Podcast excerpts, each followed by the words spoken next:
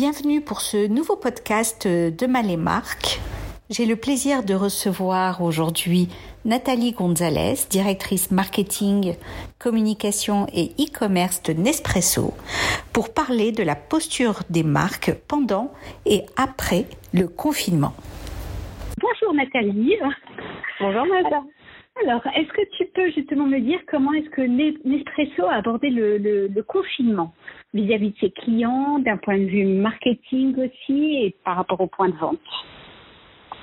Eh ben, Écoute, la première chose qu'on a faite euh, quand c'est le moment euh, assez difficile pour nous tous est, arrivé, ça a été évidemment de, de gérer la, la, santé et la sécurité de nos collaborateurs et donc on a fermé très très vite euh, l'ensemble de nos boutiques. C'était une décision difficile à prendre, mais on a fait le choix là de mettre la santé d'abord, donc on a fermé euh, l'ensemble de, nos boutiques sur, sur le territoire français. Euh, comme, euh, comme tout le monde le sait, on a la chance chez Nespresso d'avoir un, une organisation assez omnicanale. Donc on a euh, fait en sorte de mettre en œuvre encore plus fortement notre site e-commerce pour qu'il puisse prendre le relais et puis partiellement nos, nos ventes par téléphone qui sont aussi toujours possibles.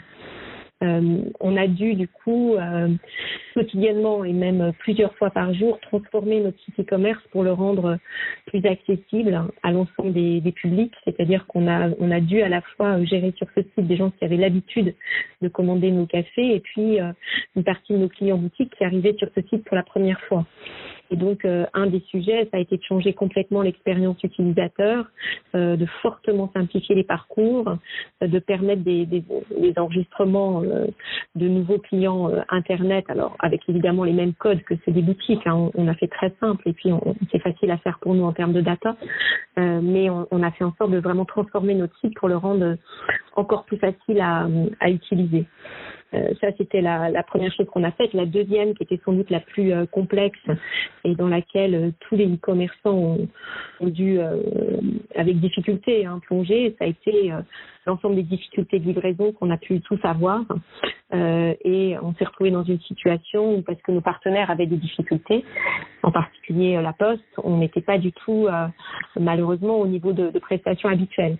Donc nous qui livrons d'habitude en 24 à 48 heures maximum, euh, on s'est retrouvé dans une situation où un petit nombre de nos clients a eu des temps d'attente fous, hein, jusqu'à une semaine, voire 15 jours, même pour une toute petite quantité d'entre trois semaines. Donc c'était assez terrible. Et donc on a essayé de monitorer au mieux euh, nos scénarios de livraison pour que euh, pour que ça puisse être le plus euh, favorable possible pour pour nos clients, sachant que bah, c'était un monde un peu paradoxal où on avait des clients qui étaient livrés encore plus vite par un certain nombre de nos coursiers et puis des clients qui devaient attendre beaucoup.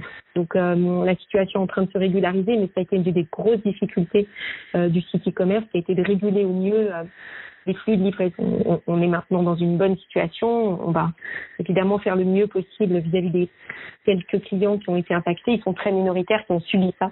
Euh, ils sont très minoritaires, mais on, va essayer de les de les accompagner au mieux parce qu'on est on est navré de cette situation. Pour le reste, euh, sur la partie du site e-commerce, on a eu évidemment un transfert assez conséquent et une augmentation assez conséquente de nos ventes euh, e-commerce qu'on a euh, pour faire simple, euh, presque un client sur deux boutiques qui a commandé sur euh, notre site internet et puis une partie de nos clients euh, internet habituels qui eu des commandes un peu plus fortes. Donc on a eu un vrai transfert et une vraie prise de charge du site e-commerce. J'imagine que c'est le cas chez beaucoup de mes collègues qui ont à la fois des points de vente physiques et des points de vente et un point de vente essentiel en e-commerce. Comment est-ce que vous avez fait évoluer votre communication vis-à-vis de, vos clients? Est-ce que vous avez continué à communiquer euh, avec la même pression? Alors le, terme pression est peut-être un peu euh, fort, mais au même rythme Ou est quelle, quelle stratégie de communication vous avez mis en, tu as mis en place pardon? Bah, écoute, euh, on a vraiment fait le choix de la discrétion qui me paraît être la chose évidente à faire dans, ces, moments-là, et puis plutôt euh, l'idée d'un accompagnement de nos clients dans, ces moments un peu délicats et difficiles, avec l'idée toute simple de leur apporter un peu de douceur. Donc, on a fait deux choses. On a évidemment fortement ralenti le, le rythme d'email, ça me paraît normal. aussi parce qu'on passait une partie de nos journées à aider les hôpitaux, ce qui a été une euh, de Nespresso ces dernières semaines. Et, euh, et on s'est plutôt concentré sur l'aide au, personnel soignant dans un temps immédiat. Et vis-à-vis de nos clients, on a eu euh, deux types de communication pour euh, être à leur côté. Une euh, toute simple qui a été de leur proposer des recettes. On a plein de recettes faites par des chefs qui sont nos partenaires et, des recettes en partie à base de café. Et comme on avait tous, enfin beaucoup d'entre nous, pas tous, mais beaucoup d'entre nous un peu plus de temps à la maison, l'idée c'était d'accompagner par des recettes avec du café, des recettes un peu surprenantes pour, pour accompagner ces moments de cuisine. Et puis d'autres types de communication où on a euh, tiré parti euh, assez joliment en collaboration avec des musées dont on est partenaire. Euh, on a tiré parti ensemble de, ces partenariats et puis de nos capacités à envoyer des informations en digital, des mails, pour faire des, par exemple, des visites virtuelles. Donc, par exemple, avec le Grand Palais, on a proposé à l'ensemble de nos clients une visite virtuelle de l'exposition Pompéi malheureusement n'a pas pu encore ouvrir. C'est une exposition magnifique et donc on, a proposé une visite virtuelle de, cette exposition qui a été très appréciée par nos clients d'ailleurs qui nous ont fait savoir. Donc voilà, on a cherché à être à leur côté euh, aussi discrètement et aussi euh, avec le plus d'émotion et de simplicité possible. Voilà, c'était ça l'esprit en tout cas de, ce qu'on a fait. Alors, et la date a été a priori annoncé. Le 11 mai, on peut commencer à dessiner un peu la rouverture des boutiques.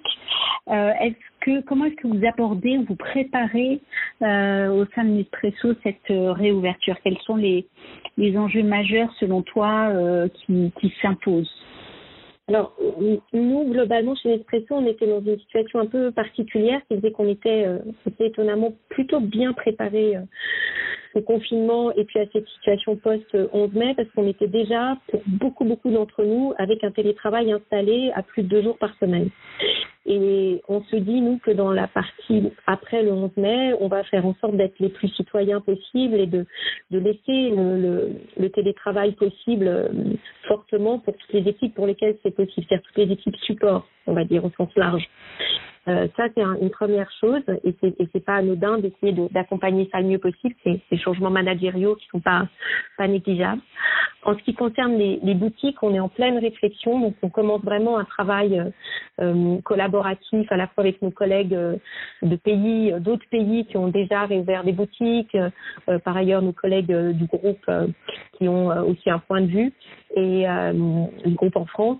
Et en fait, on est en train de regarder comment réaménager nos boutiques pour pouvoir euh, assurer le mieux possible ben, la sécurité à la fois de nos, collaborateurs et de nos clients. Donc ça veut dire des réinstallations, des modifications de mobilier euh, et des modifications de parcours dans nos boutiques. Donc on est en plein en train de travailler là-dessus euh, et on va sans doute, hein, même si c'est à l'étude en ce moment, avoir une réouverture partielle de certaines boutiques pour apprendre, pour faire des pilotes et puis ensuite petit à petit redéployer à l'ensemble de, de, la France. On a nous un système qui existe depuis très longtemps chez, chez Nespresso qui s'appelle Nespresso Boutique Pickup où on commande sur internet et où on vient tout simplement et rapidement chercher son colis euh, euh, dans une de nos boutiques, une sorte de click and collect comme on l'appelle aussi. Euh, évidemment, on étudie aussi cette partie-là de notre utilisation des boutiques parce qu'en ce moment ça peut être ça peut être pertinent. Et on travaille évidemment sur la sécurité absolue des, des collaborateurs, donc masques, gel hydroalcoolique, plexiglas de séparation, etc. Donc toutes les choses sont envisagées et en train d'être étudiées. Donc c'est un assez long travail euh, et les équipes travaillent beaucoup sur ces, ces, différents scénarios. Merci Nathalie pour cet entretien. Merci à vous tous pour votre écoute et on se retrouve très prochainement pour un nouveau podcast ou sur mcfactory.fr. D'ici là, portez-vous bien et si vous le souhaitez, n'hésitez pas à vous abonner à notre newsletter. Merci.